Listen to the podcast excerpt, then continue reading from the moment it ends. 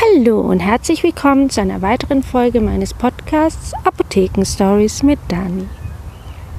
Heute geht es um ein etwas besonderes Thema, nämlich dem Tod und der Trauer. Ich stehe hier bzw. sitze hier am Grab meiner Mama, die wir heute beerdigt haben. Und alle sind weg, sind alle nach Hause gegangen und ich habe ein paar Stunden gewartet und bin noch mal hierher an den Ort ohne Menschen.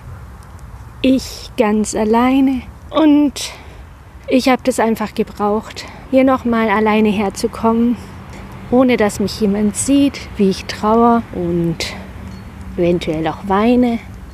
Und so geht jeder anders mit der Trauer um.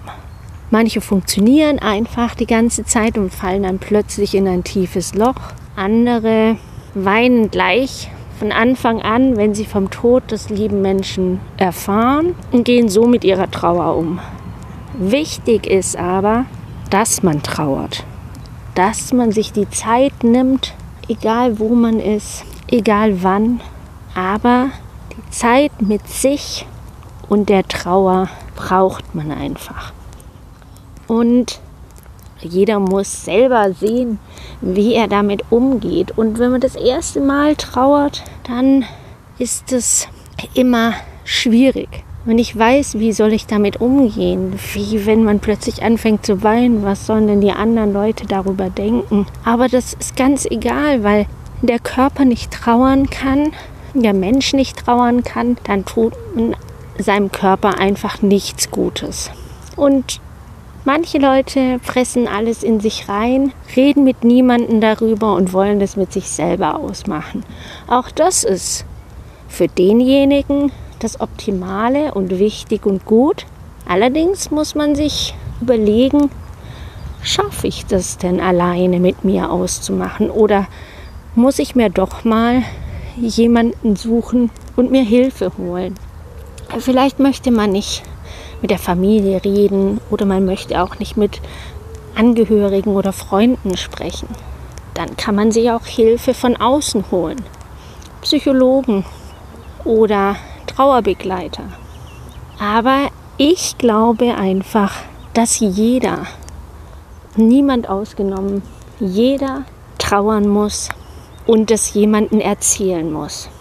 Entweder der mit der Familie sprechen und wer das nicht möchte, der sollte sich jemand von außen holen, damit der Körper sich befreien kann und nicht die ganze Zeit funktionieren muss, obwohl er gar nicht funktionieren möchte, obwohl er einfach mal Zeit bräuchte, Ruhe bräuchte.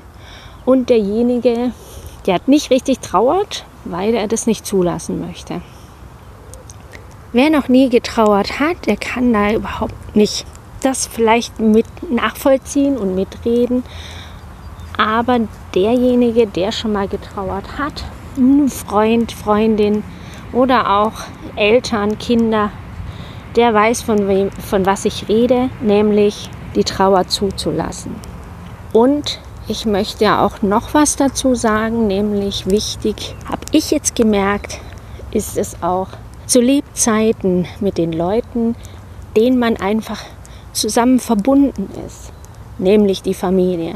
Sich da auszutauschen und sich so gut es geht gut zu stellen, damit man am Ende, wenn einer stirbt, mit dem man nicht klargekommen ist, mit dem man vielleicht im Streit war, dass man guten Gewissens Abschied nehmen kann und nicht nachdem derjenige schon tot ist, sich ganze Zeit Vorwürfe machen muss.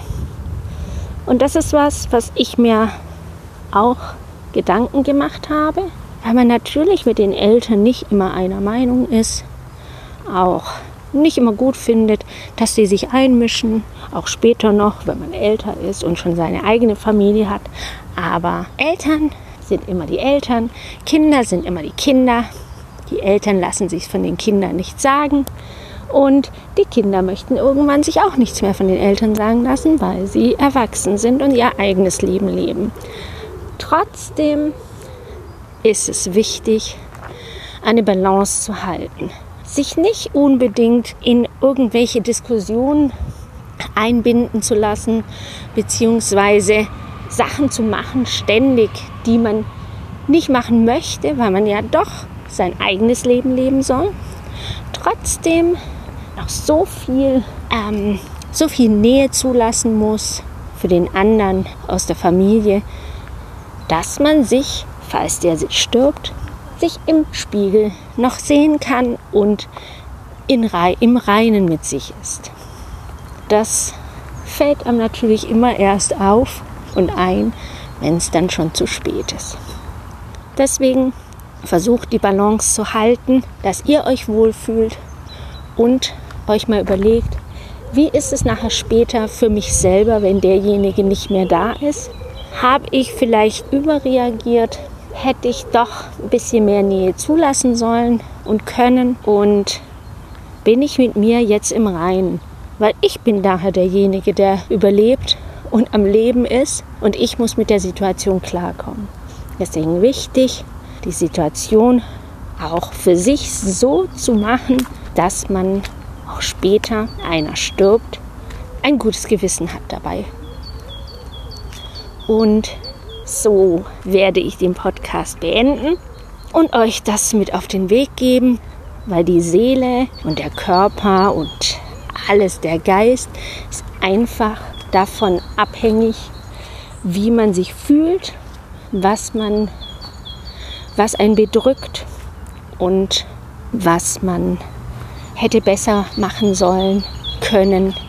Das alles ist am besten schon zu Lebzeiten zu machen, dass man immer ein gutes Gefühl hat bei allem, was man macht, auch noch später, wenn der andere nicht mehr da ist.